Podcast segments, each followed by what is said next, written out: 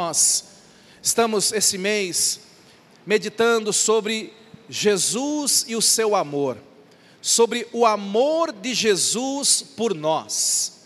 E quando nós falamos sobre o amor de Jesus, sobre a forma como ele nos ama e sobre como a forma que nós precisamos aprender a amar as outras pessoas também, algo que veio muito forte no meu coração e eu pretendo dividir com você aqui, com a graça de Deus, é que muitas pessoas, elas têm dificuldade não apenas no amar os outros, mas muitos de nós temos dificuldade em receber o amor de Deus na nossa vida. Eu quero que você pense comigo um instante. Ninguém pode dar aquilo que não recebeu. Você não pode dar para outra pessoa aquilo que você não tem recebido sobre você. E é por isso que a palavra de Deus, ela vai enfatizar muito uma primeira verdade que eu quero que você guarde no seu coração. Ele nos amou primeiro. Ele nos amou primeiro. Muitas pessoas fracassam nos seus relacionamentos, muitas pessoas fracassam na vida, e fracassam até mesmo na sua vida espiritual com Deus, porque elas não conseguem entender e não conseguem crer no amor que Deus tem derramado sobre a vida delas. É possível que eu e você a gente tropece algumas vezes, porque nós estamos nos firmando de uma forma errada no amor de Deus. Eu gostaria que você abrisse a sua Bíblia, lá em 1 João capítulo 4, verso 16, e acompanha comigo o testemunho, o ensinamento que o Espírito Santo nos dá através da vida do apóstolo João, que também é chamado de o apóstolo do amor. Ele diz assim, e isso tem que ser uma verdade para mim e para você. Ele diz assim: Nós conhecemos e cremos. Dois verbos para você guardar aí. Nós conhecemos e cremos no amor que Deus tem por nós. O que ele está dizendo aqui é que eu e você, nós temos que saber que somos amados. Diga assim: Eu tenho que saber que eu sou amado. Segundo lugar, diga assim: eu tenho que crer que eu sou amado. E nós temos dificuldade nessas duas áreas. Nós temos dificuldade de saber que somos amados, de ter a certeza, de ter o testemunho de que nós somos amados. Hoje é uma noite de ceia, e, e dia de ceia, infelizmente, é um dia de crise para muita gente. Porque muita gente não se sente amada por Deus, muita gente não se sente digna de estar na presença de Deus. Nós sabemos que noite de ceia é uma noite em que Satanás acusa muitas pessoas. Muita gente vem até a mesa da ceia debaixo de um espírito de acusação. Satanás começa a dizer para você: olha, Deus está bravo com você, Deus não está feliz com você. Satanás começa a mentir. Satanás quer convencer você de que Deus te ama, mas não, nem tanto. De que Deus te ama, mas Ele está chateado com você. De que Deus te ama, mas hoje, nessa noite, Ele está te reprovando. Muitas pessoas desenvolvem um baixo amor próprio, elas não conseguem se amar, porque elas não se sentem amadas, nem por Deus, nem por ninguém. Isso é um problema, porque um primeiro nível de amor é quando Jesus fala assim: ame ao próximo como a ti mesmo. Agora, você já imaginou dizer isso para alguém que está tentando se suicidar? A pessoa está tentando se matar, e você chega para ela e fala assim: olha, ame o seu vizinho como a si mesmo. Mas ela não se ama, ela está querendo se destruir. E muitas pessoas não se aceitam, Muitas pessoas não conseguem se amar, muitas pessoas não conseguem receber o amor de Deus, e aí Essa pessoa começa a ter crise de identidade.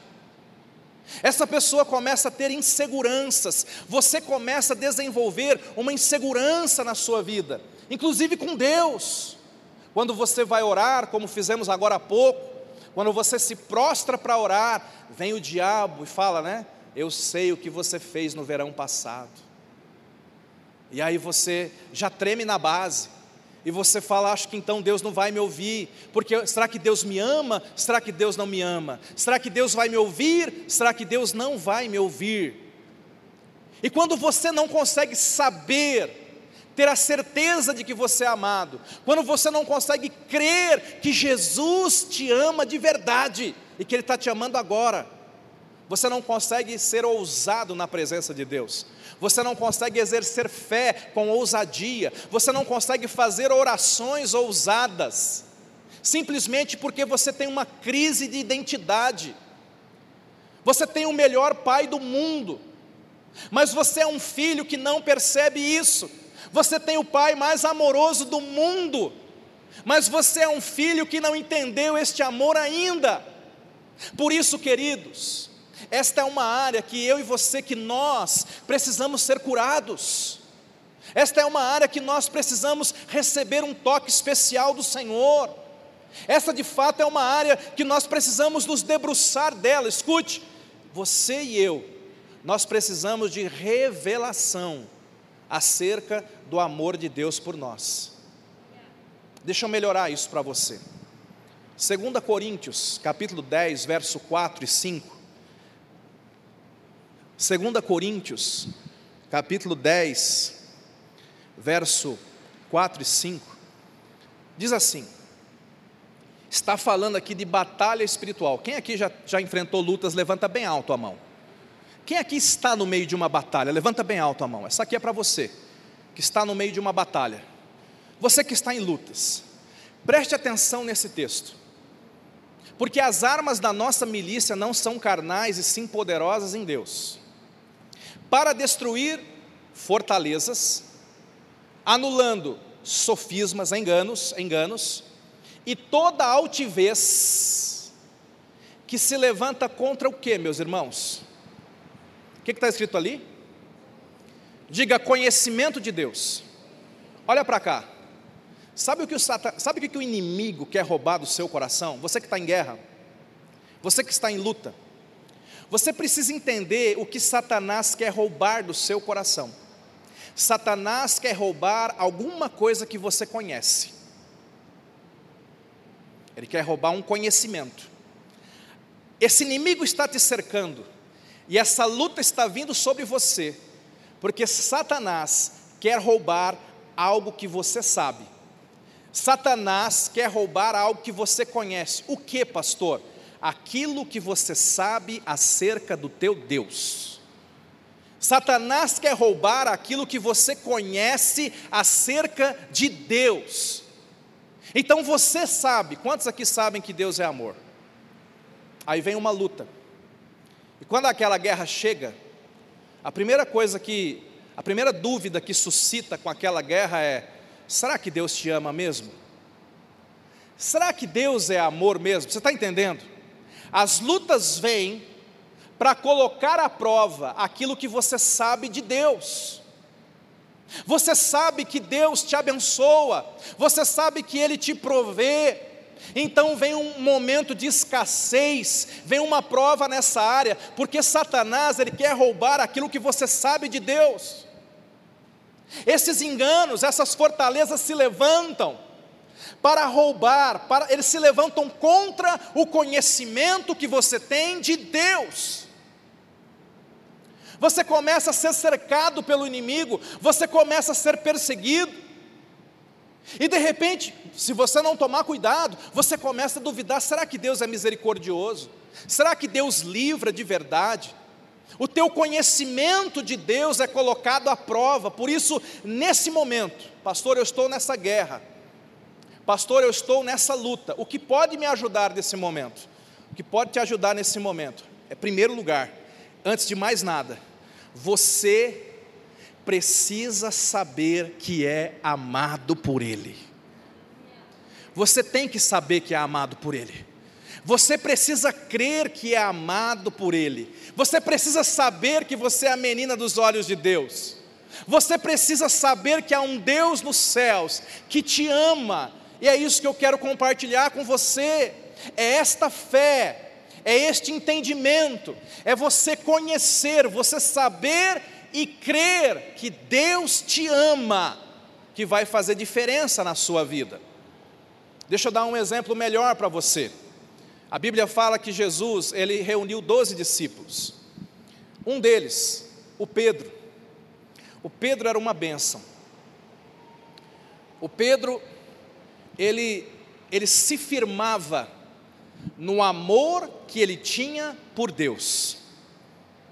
Então há uma passagem que Jesus fala assim: Olha, vai chegar um momento em que todos vão se escandalizar de mim.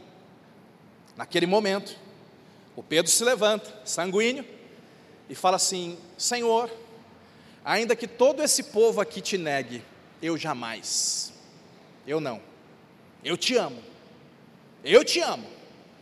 O Pedro firmava a fé dele no quanto ele amava a Deus. Eu acho que ficou até ruim para o resto da galera quando ele falou assim: ainda que todos te neguem, eu não. Já imaginou a cara dos outros? Mas o Pedro estava firmado, ele estava pensando assim: eu amo a Deus, eu amo a Deus, eu amo a Deus, e eu vou cada vez amá-lo mais. E Pedro tentou viver a sua vida espiritual, baseado no amor dele por Deus. E você sabe onde isso deu? Nos últimos momentos, Pedro não estava na beira da cruz. Pedro negou Jesus, Pedro desanimou, Jesus teve que buscá-lo. Lógico que Jesus o restaurou, e depois Pedro se transformou num grande, poderoso pregador, um líder da igreja. Mas o ponto aqui, eu quero comparar esse Pedro com outro apóstolo, o João. O João é um apóstolo diferente. Ao invés de ficar dizendo assim, eu amo, eu amo, você vai ler lá o livro que ele escreveu. Nós temos quatro evangelhos na Bíblia. Um deles foi escrito pelo João. Toda vez que João, no seu evangelho, vai se referir a ele, ele não fala João. Ele fala assim: o discípulo a quem Jesus amava. Quando Mateus escreveu o Evangelho de Mateus, e Mateus ia falar de Mateus, ele falava, e Jesus chamou Mateus. Mas quando João foi escrever o seu Evangelho, João não falava assim, e Jesus chamou João. E aí João entrou no lugar onde Jesus estava, não. João escreve assim, pode ler lá, tem várias referências. Toda vez que ele vai colocar o nome dele, ele fala assim, em vez de colocar João, ele fala assim: o discípulo a quem Jesus amava. Diferente de Pedro, ao invés de ficar dizendo eu amo, eu amo, eu amo, João foi tão impactado pelo amor de Jesus, que ele vivia dizendo assim: Ele me ama ele me ama, Ele me ama, Ele me ama. Pedro baseou a vida dele no amor que ele desenvolveu para Jesus. Mas João baseou a vida dele no amor que Jesus tinha por ele. Porque João teve uma revelação desse amor. É por isso que João nos conta o segredo lá na frente. Ele fala, irmãos, o segredo da vitória, o segredo da vida com Deus é você conhecer e crer no amor que Deus tem por nós. Esse é o segredo. É você sempre ter em vista o amor de Deus por você. Isso vai revolucionar a sua vida. Quando você entende o quanto Deus te ama, tudo fica fácil, meu irmão. Quando você entende o quanto Deus te ama, os seus temores caem. Quando você entende o quanto Deus te ama, você perdoa mais fácil. Uma pessoa que diz assim: Eu não consigo perdoar, eu digo para você, você só precisa de mais revelação do amor de Deus por você, porque quando essa revelação explodir no teu coração, você vai perdoar tudo e todos, ninguém vai ficar no teu caminho, porque esse amor vai transformar você. Por quatro vezes, você vai seguindo o Evangelho, João já tinha dito: Eu sou o discípulo a quem Jesus ama. Isso pode parecer meio arrogante, né? Pode parecer, mas não é. O João já tinha dito também que, que Deus amou o mundo de tal maneira. Ele não está dizendo que era só ele. Ele não estava dizendo assim, Jesus só ama a mim, mas ele estava dizendo, mas eu tenho, sei de uma coisa, ele me ama. Diga assim, eu sou o discípulo a quem Jesus ama. Ele tinha certeza desse amor. Eu imagino Mateus lendo o Evangelho de João. Mas quem esse cara pensa que é? A Bíblia fala que porque ele se firmou no amor de Deus para com ele. Quando Jesus foi para a cruz, todos os discípulos o abandonaram. O amor dos discípulos não foi forte o suficiente para mantê-los perto da cruz. Mas a revelação que João tinha do amor de Deus por ele, o susteve até naquele momento. E a Bíblia diz que quando Jesus estava ali na cruz, estava ali no pé da cruz, João e sua mãe Maria. Agora é interessante porque João fala assim, quando, lá em João, acho que João 19, João fala assim: estava ali Maria, sua mãe, e aquele discípulo a quem Jesus amava. Interessante, nós sabemos que Maria amava Jesus e Jesus amava Maria, amém, queridos? Mas veja, ele não enfatiza, estava ali a mãe a quem Jesus tanto amava e também o discípulo. Não, ele nem se preocupa em falar de Maria.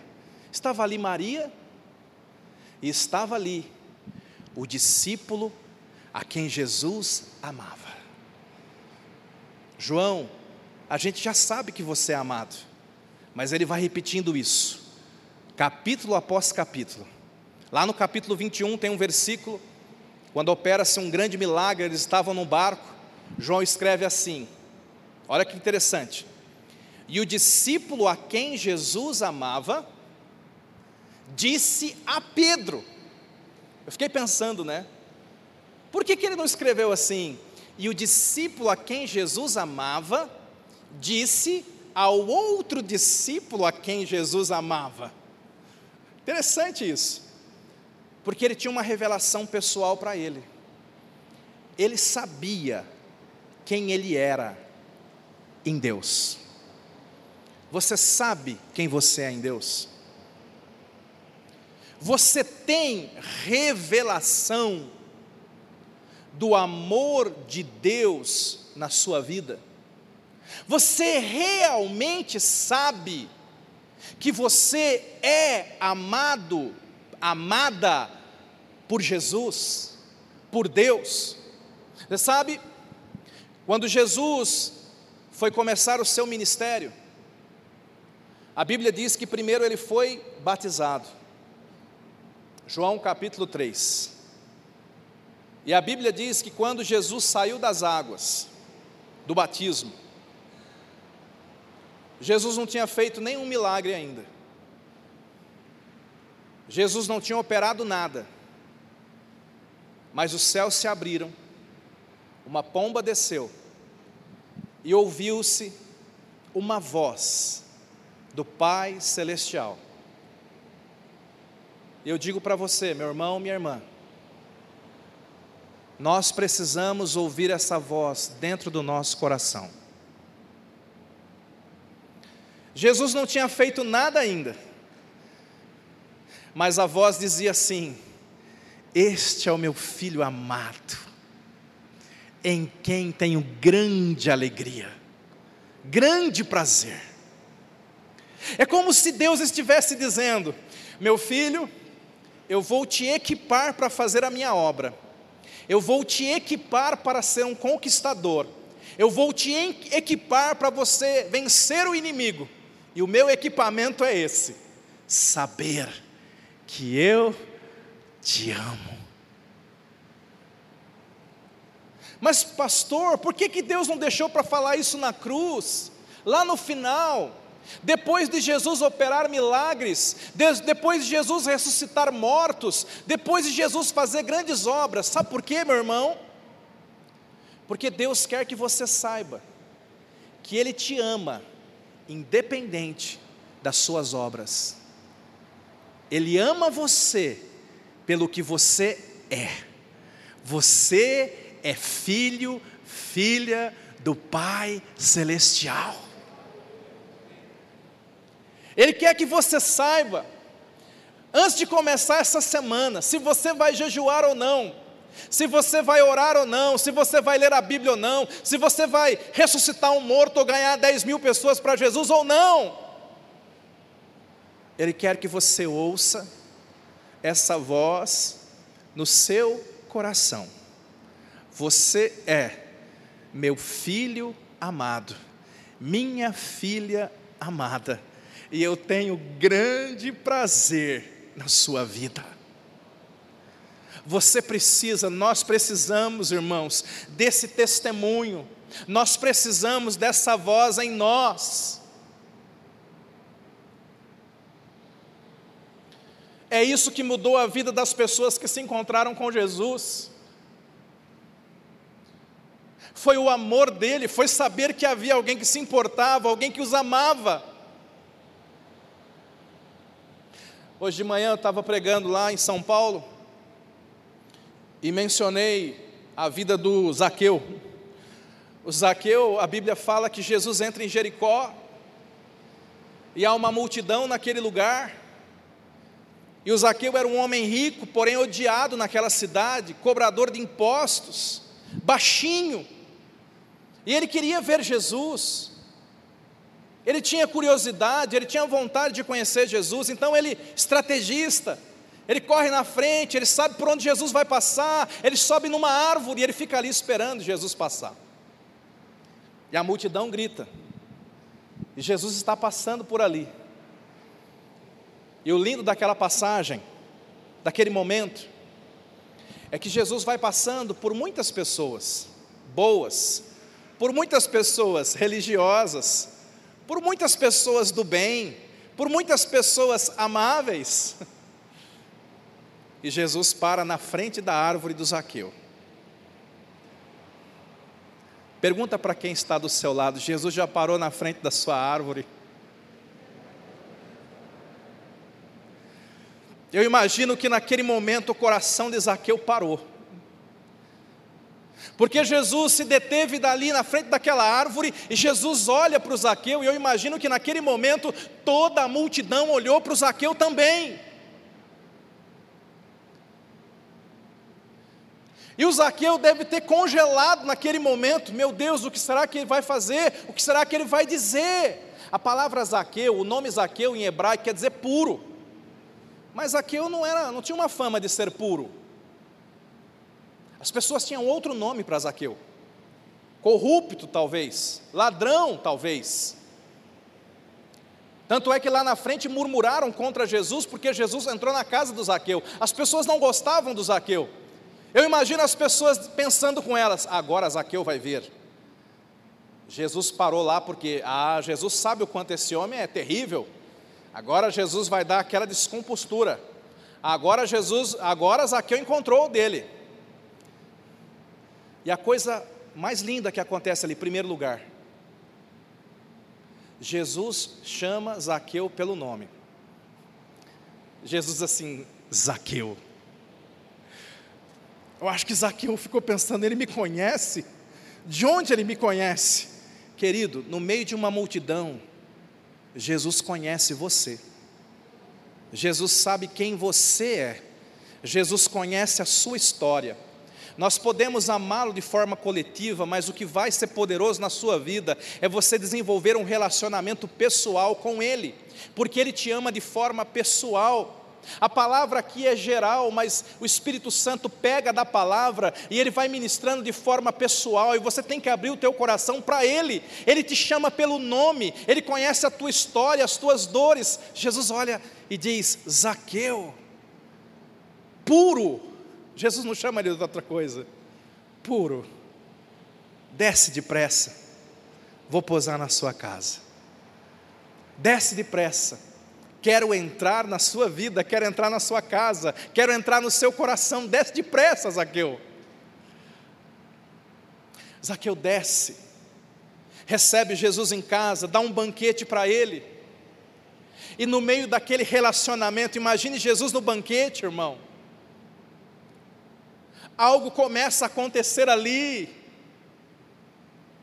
Zaqueu está sendo impactado pelo amor de Jesus por ele.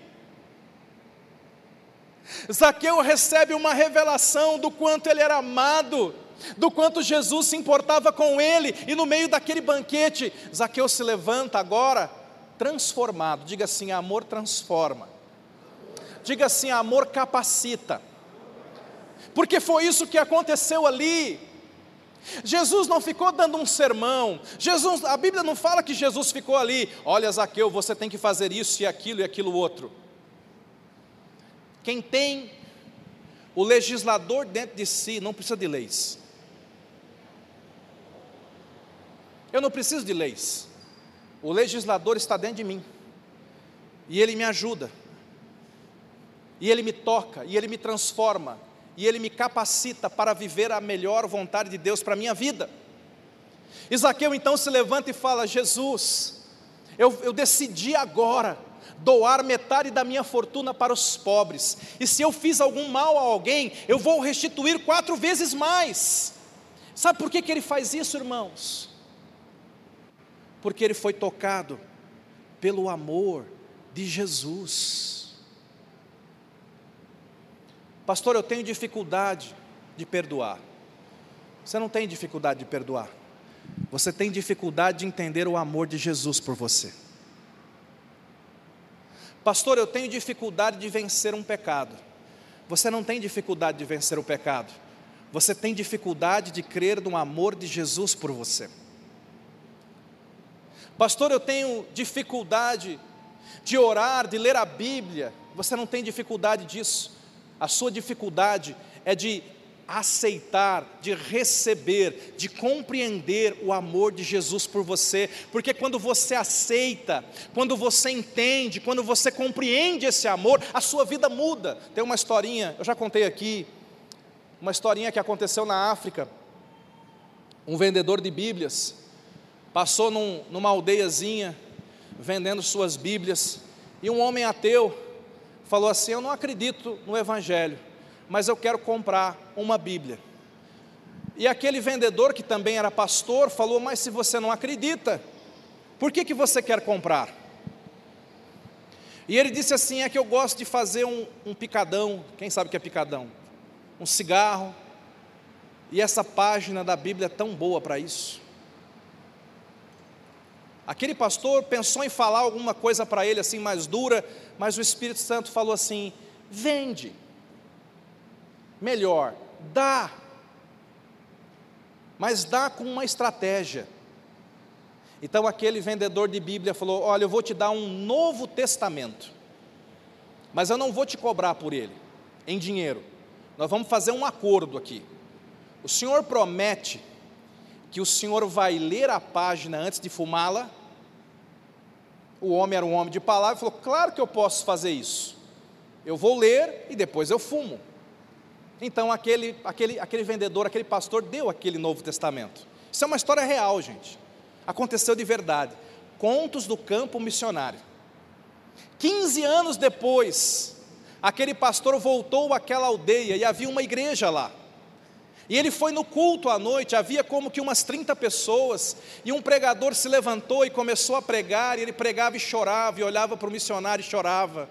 E em algum momento ele parou a pregação e falou: certamente esse missionário não lembra de mim, mas ele passou aqui 15 anos atrás, e eu queria fumar uma Bíblia. E querido missionário, eu fumei Mateus, Marcos e Lucas. Mas quando eu li João 3,16, porque Deus amou o mundo de tal maneira que deu o seu Filho unigênito para que todo aquele que nele crê não morra, mas tenha vida eterna, algo dentro de mim explodiu, e eu comecei a chorar, e eu recebi dentro de mim um toque, um testemunho do amor de Deus. E eu larguei o vício, e eu entreguei minha vida para Jesus, e aquilo mudou a minha vida. Meu amado, você pensa e você me diz assim, pastor, eu não consigo vencer o meu vício. O teu problema não é vencer o teu vício. O teu problema é você compreender e crer no amor que Deus tem por você. Porque quando você tem revelação desse amor, esse amor vai te capacitar. 1 João capítulo 4, vamos lá para o versículo 10, 1 João 4, 10, eu acho que é esse texto. Nisso consiste o amor. Vamos ler o 9, a partir do 9, porque esse consiste tem duas. O 4,9 fala assim: Nisto se manifestou, ou nisto consiste o amor de Deus em nós em haver Deus enviado o seu Filho unigênito ao mundo para vivermos por meio dele. Este versículo aqui, o 9, está dizendo que o amor de Deus consiste em que Deus enviou Jesus para morrer por nós. Agora olha o 10. O 10 fala assim: nisso consiste o amor. Guarda isso.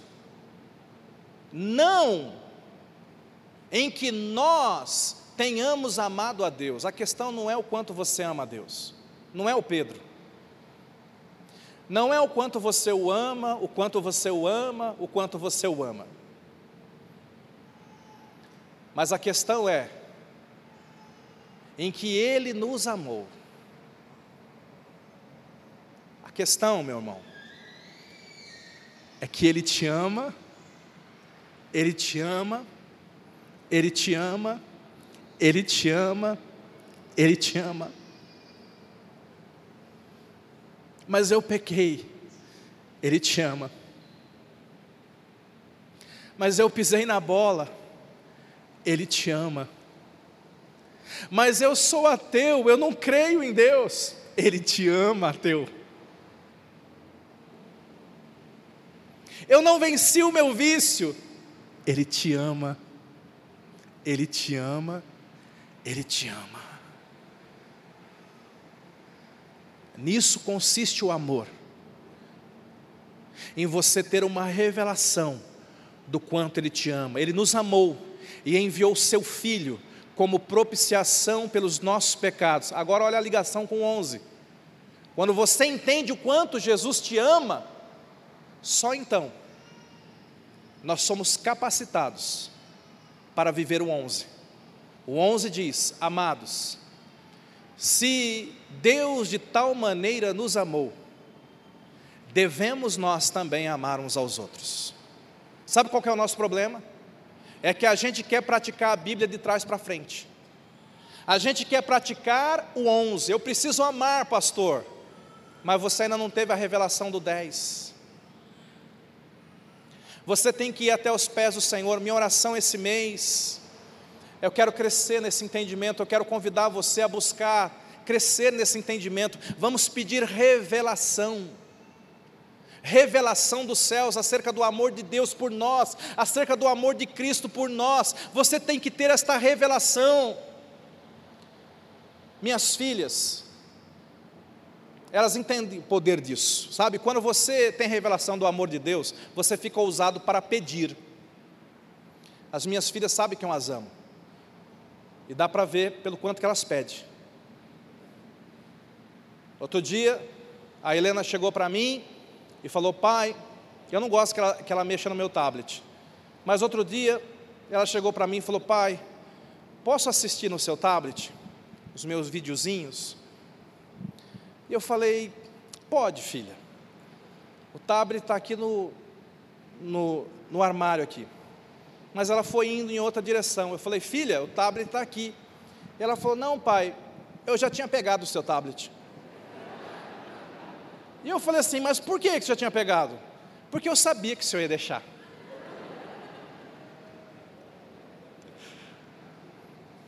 Você é assim com Deus? Você está entendendo? Quando você não duvida que o seu pai te ama, você sabe que vai ser assim. Você vai dar certo porque o papai te ama. Seu casamento vai ser uma bênção porque o papai te ama. Você vai ser grandemente usado por Deus porque o papai te ama. Você vai vencer esse vício, esse pecado, porque o papai te ama. Você tem que ter esta confiança, irmão. Você tem que saber que você é usado. Quando você, você é amado, quando você sabe disso, você se torna ousado. Eu sei que Deus me ama. É como Jacó. José estava no Egito e José conta para Faraó: Faraó, descobri a minha família perdida. Faraó, que era o, o rei do Egito, o homem mais poderoso do mundo, ele diz assim: traz para cá a tua família, quero conhecer os teus irmãos, quero conhecer o teu pai, o Jacó. E quando eles estiverem se aproximando, me chama, porque eu quero encontrar com eles. E agora imagine a cena: há uma fome na terra, a família do José está vindo para o Egito para se abrigar da fome, está lá no meio dos irmãos do José. Está o Jacó, o velho Jacó, vindo no meio da caravana. De repente, o Faraó chega com a sua comitiva, todo adornado, todo cheio de ouro, o homem mais poderoso do mundo. E aí o Faraó vai se encontrar com o Jacó.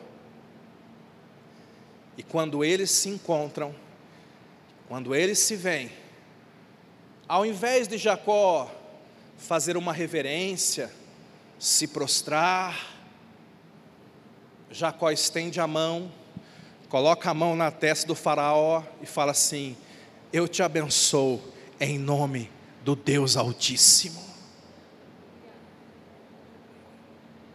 Jacó sabia que era amado pelo Deus Altíssimo. Quando você sabe que você é amado, você ganha autoridade, você sabe quem você é, você sabe que o inimigo não toca, que ele não passa da linha que Deus traçou. Quando você sabe que você é amado, você sabe que maior é aquele que está em você do que aquele que está no mundo. Quando você sabe que você é amado, você transborda aquilo que você recebe. Eu comecei essa mensagem dizendo que ninguém pode dar aquilo que não tem. Você tem que receber essa revelação para que você possa transmiti-la para outros. A Bíblia fala que João, nós chamamos ele de apóstolo do amor. A palavra apóstolo quer dizer enviado. Apóstolo quer dizer o que, irmãos? Essa expressão apóstolo do amor não está na Bíblia, a gente que chama ele de apóstolo do amor, porque ele era um apóstolo, ele era um enviado, mas ele é tão amoroso. Se você olhar para a vida de João, ele nem sempre foi assim. João, no começo, quando Jesus o chamou, ele tinha um apelido, filho do trovão. Ele era meio explosivo. Um dia, Jesus quis entrar numa aldeia e os aldeões não deixaram. João chega para Jesus e fala assim: Jesus, vamos clamar para cair fogo do céu e torrar tudo esses pecadores aí, fazer churrasco de pecador. E Jesus falou: João, você não sabe de que lado você está? A gente não é do cão, a gente é do amor. João, algum momento estava brigando por posições lá no meio da galera. João tinha os seus defeitos, João tinha as suas complicações, mas o segredo de João é que, apesar dele, ele dizia: Ele me ama, Ele me ama, Ele me ama, Ele me ama, Ele me ama. E aquilo sustentou. João foi fiel até a cruz e depois dela. João assistiu o seu irmão Tiago ser morto. João viu Pedro ser morto. 30 anos depois da morte do apóstolo Paulo, João foi levado cativo para uma ilha chamada Pátimos. Ali havia trabalhos forçados, e foi na ilha de Pátimos que Jesus deu a João a revelação do livro de Apocalipse. E na abertura do livro de Apocalipse, João começa a descrever os títulos mais lindos para Jesus. Em Apocalipse capítulo 1, verso 5, quando ele fala dos títulos mais lindos que alguém pode dar para Jesus, você vai reconhecer um deles aqui. Ele diz assim: Eu estou escrevendo da parte de Jesus Cristo, fiel testemunha, primogênito dos mortos, soberano dos reis da terra, que título lindo, mas olha aqui, aquele que nos ama, e pelo seu sangue, nos libertou dos nossos pecados. Aleluia! Aleluia! Aleluia! Ele estava dizendo, gente, eu recebi uma revelação dos fins dos tempos. Eu recebi uma revelação tão forte de coisas que vão acontecer. E existem alguns títulos que você não pode esquecer, mas entre estes títulos tem um que vai ser fundamental para você. Nunca esqueça.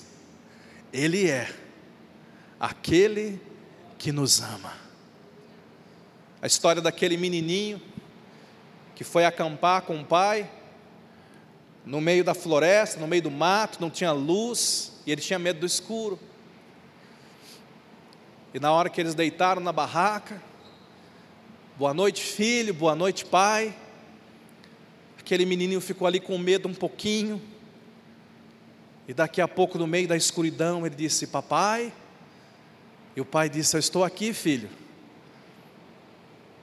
E aí ele disse: Papai, o seu rosto está virado para mim. E o pai disse: Está, filho. E aí ele dormiu.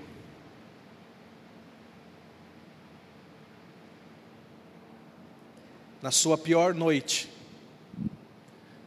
você tem que ter uma certeza: o rosto do meu Pai está voltado para mim. Eu posso não enxergá-lo, eu posso não vê-lo, mas eu sei de uma coisa: Ele me ama. Pastor, mas e quando eu errar? Olha só, eu pedi para a Laurinha pegar o meu esboço hoje, ela pegou o papel errado. É por isso que nós não estamos lendo muitas bases bíblicas hoje. Estou sem o meu esboço. Mas eu a amo mesmo assim.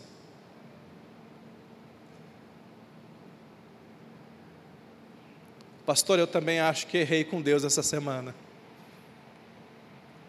Eu não fiz algo que Jesus pediu para eu fazer. Ele te ama, mesmo assim. Por que, que nós estamos aqui diante dessa mesa? E o grupo pode vir para cá. Sabe por que, que nós estamos aqui? Jesus disse assim, na última ceia: Eu vou me entregar por vocês, eu vou morrer por vocês, o meu amor é sacrificial. Mas preste atenção, de tempos em tempos, eu preciso que vocês se reúnam.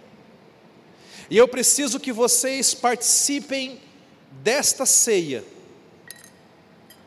E Jesus disse: façam isso em memória de mim. Em outras palavras, Jesus estava dizendo: existe uma coisa que vocês não podem esquecer. Existe uma coisa que você tem que trazer sempre à memória. Jesus estava dizendo: nunca esqueçam do que eu fiz por vocês. Nunca esqueçam do quanto eu amo vocês. Em outras palavras, estar nessa mesa e participar dessa mesa é dizer mais uma vez: Ele me ama, Ele me ama, Ele me ama, Ele me ama. É por isso que todos os meses nós nos reunimos aqui, porque Satanás quer roubar o que você sabe de Deus. Satanás quer roubar o seu conhecimento de Jesus. Satanás quer roubar a sua fé no amor de Deus, no amor de Cristo. E é por isso que nós estamos aqui, querido. Eu quero que você feche os teus olhos agora. E se você pensou que ia sentar nessa mesa, pensando e baseado no quanto você ama a Deus, no quanto você foi bom esse mês, eu estou aqui para dizer que você precisa mudar o eixo do teu entendimento. Ninguém aqui está nessa mesa porque é bom. Ninguém aqui está nessa mesa porque merece. Nós estamos aqui porque Ele nos ama, porque Ele nos ama, porque Ele nos ama.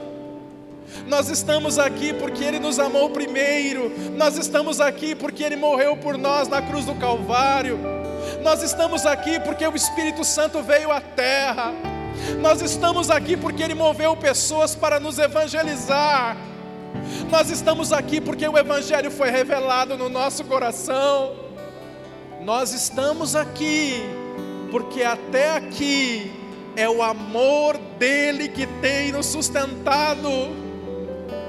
É o amor dele que continua nos apaixonando, é o amor dele que continua nos fortalecendo, é o amor dele que continua nos capacitando. E se o amor dele operou até hoje na nossa vida, eu estou aqui em nome do Senhor para te dizer: este amor vai te levar adiante, esse amor vai te fazer avançar.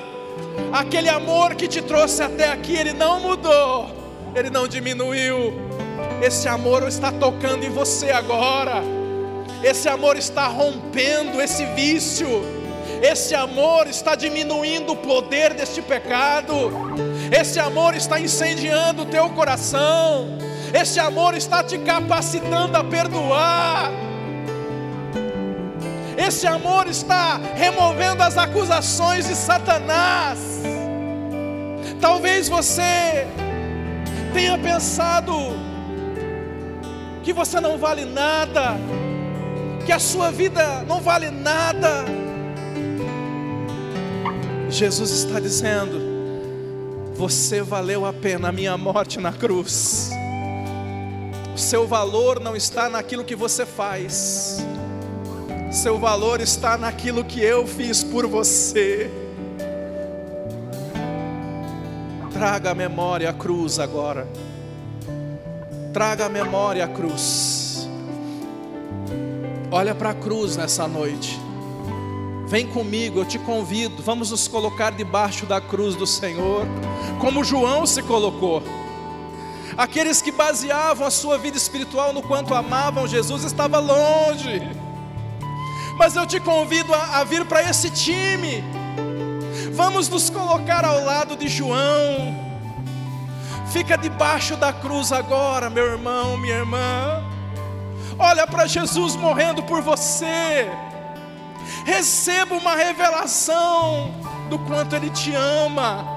Deixa o sangue dele tocar a tua vida, lavar a tua alma, purificar o teu coração, liberar a vida e o poder de Deus sobre você agora.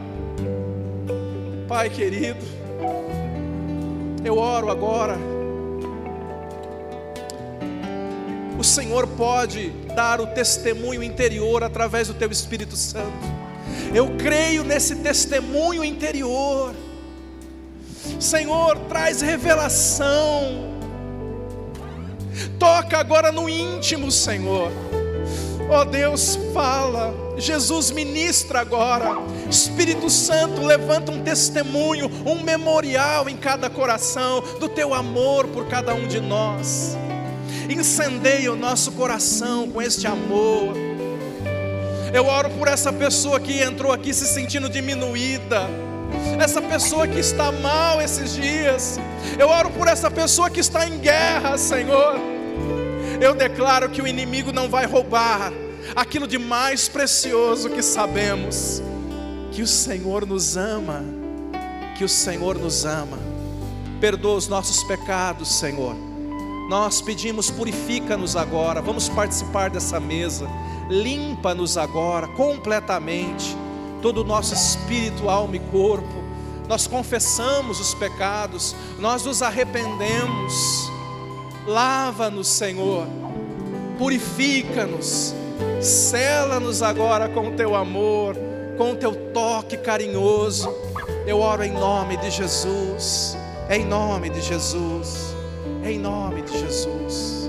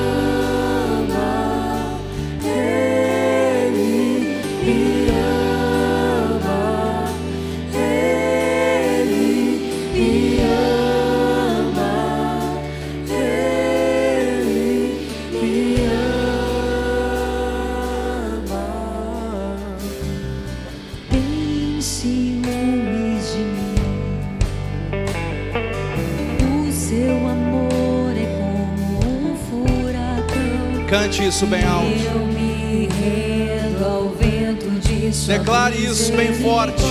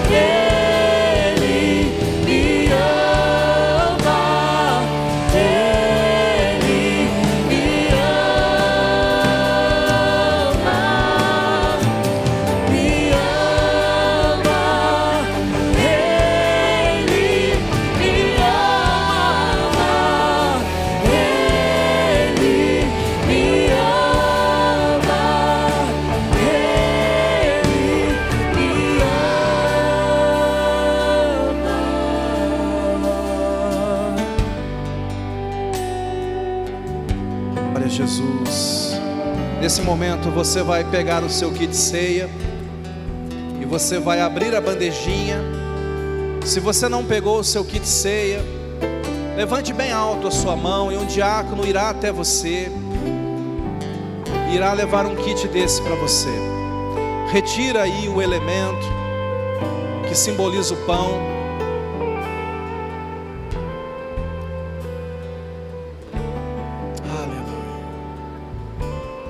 Levante até a altura da sua boca.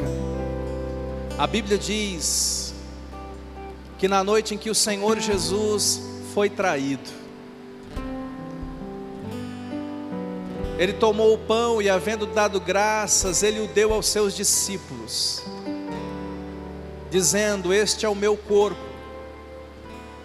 partido por vós, fazei isto em memória de mim. Em outras palavras, nunca, jamais esqueçam o que eu fiz por vocês. Essa é a chave da vitória. Senhor, nós consagramos agora este pão, que tipifica o teu corpo partido por nós, e muito mais do que isso, é um símbolo do teu amor, é um símbolo do quanto o Senhor nos amou, do quanto o Senhor nos ama.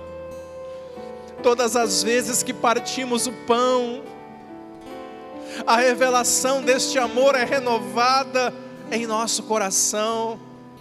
Eu oro nessa noite, amplia essa revelação, aprofunda essa revelação, nos marca com essa revelação, que o Senhor nos capacite com essa revelação e que a revelação do teu amor por nós nos sustente, nos faça avançar um pouco mais. Eu oro, Pai, e eu consagro esse momento e selo esta oração no poder do teu nome, Senhor Jesus. Participe agora, querido, com essa fé.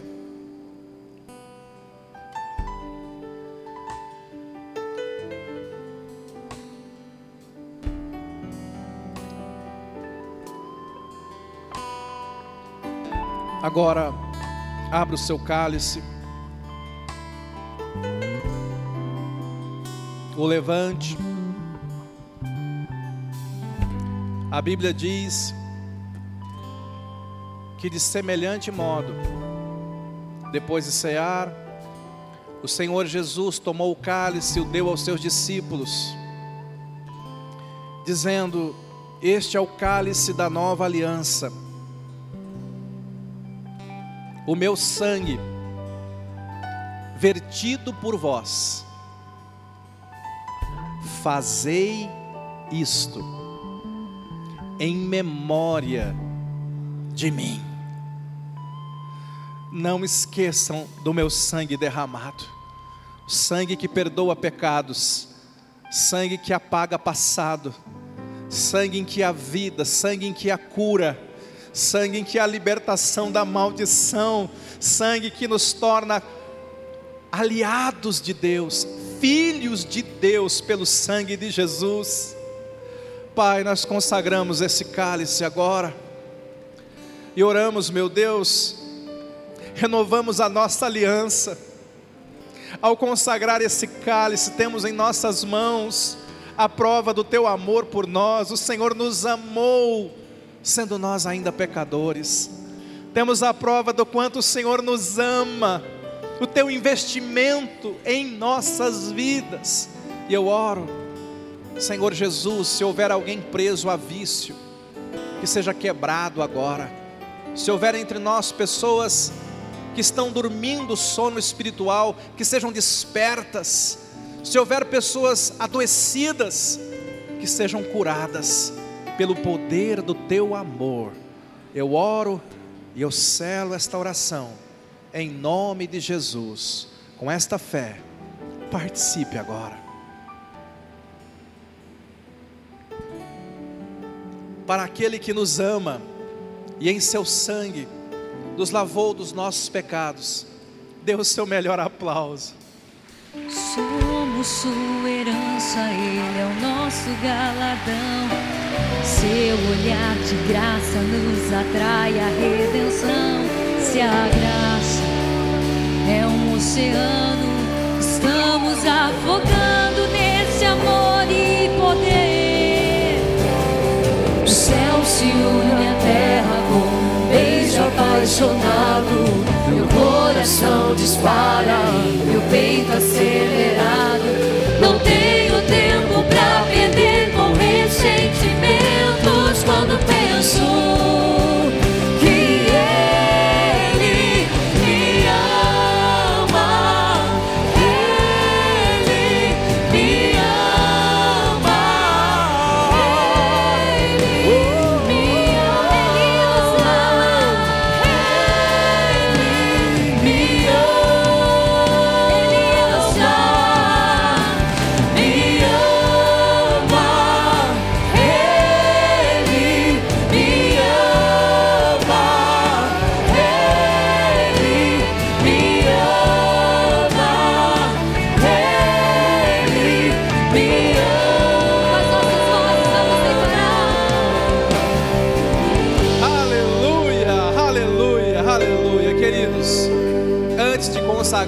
Ao Senhor os nossos dízimos e ofertas. Pode ficar em pé. Eu só quero ler um versículo com você. Salmo 35, verso 27. Salmo 35, verso 27. Está escrito lá: Cantem de júbilo e se alegrem os que têm prazer na minha retidão. E digam sempre, é Deus que está mandando. Deus está dizendo assim para mim e para você: ó, tem uma coisa que você tem que dizer quando, irmãos? Quando? Diga sempre. Diga assim: há algo que eu tenho que dizer sempre. Quando é sempre? Todo dia, toda hora, e quando estiver em guerra, mais ainda. Digam sempre: glorificado Senhor, que se compraz, que se alegra, que ama a prosperidade do seu servo. Sabe o que Deus está mandando você dizer todos os dias? Eu louvo ao meu Deus, porque Ele ama a minha prosperidade. Deus quer o melhor para mim. Deus ama quando eu prospero. Deus ama quando eu tenho provisão. Deus ama quando eu sou suprido. Deus ama quando eu avanço. Você tem que dizer todos os dias, porque isso é afirmar o amor de Deus por você. Que digam sempre: eu quero ouvir uma coisa, Deus está dizendo, eu quero ouvir uma coisa todos os dias da boca dos meus filhos. Todos os dias os meus filhos vão cantar de júbilo, todos os dias os meus filhos vão se alegrar, e todos os dias os meus filhos vão dizer: Eu glorifico o Senhor, porque Ele ama a minha prosperidade. Eu glorifico o Senhor, porque Ele ama a minha prosperidade. Você tem que saber que Deus quer te prosperar. Deus quer te abençoar. Deus tem um caminho para você e Ele vai te prosperar. Sabe, queridos, nós somos fiéis a Deus e nós devolvemos a Deus o nosso dízimo, porque Ele nos amou e nos abençoou primeiro. O meu dízimo é uma devolução, o meu dízimo é um símbolo do amor. Assim como um dia Deus me amou e hoje eu respondo ao amor de Deus. Nossa, estava no esboço, nem falei isso. Quantos aqui acham que a lua brilha? A lua brilha, brilha. Tem luz? Não. A lua reflete a luz do sol. Assim é o nosso amor, queridos. Você não tem luz própria, nós não temos amor próprio. Mas quando nós estamos diante do sol da justiça, como uma boa lua, nós começamos a refletir a luz do sol da justiça. Aleluia. Assim é o amor de Deus, e assim é a nossa prosperidade. Sabe por que eu sou fiel a Deus? Porque Deus foi fiel a mim primeiro. Sabe por que eu adoro a Deus com os meus dízimos e ofertas? Porque Deus fez o seu melhor investimento na cruz por mim. A oferta pode reverberar em colheita, mas no final das contas, tudo é dele. Feche os teus olhos. Pai, te agradecemos por essa noite. E nesse momento eu consagro a Deus os dízimos e ofertas dos teus filhos. Eu oro, meu Deus, por cada irmão, por cada irmã nesse lugar que o Senhor possa deixar claro em cada coração que o Senhor tem um plano de prosperidade, suprimento para cada um. E o Senhor também tem um caminho para chegar lá, que é o caminho da fidelidade e da generosidade. Eu abençoo este semeador, eu abençoo este ofertante, esse dizimista. Eu oro por aquele que hoje não tem, mas vai ter, porque o Senhor é aquele que ama a nossa prosperidade. Eu oro, eu abençoo o teu povo em nome de Jesus. Amém? Antes de darmos um glória a Jesus, temos um aviso muito importante para você. A paz, queridos, amém? Amanhã, 19h30, a reunião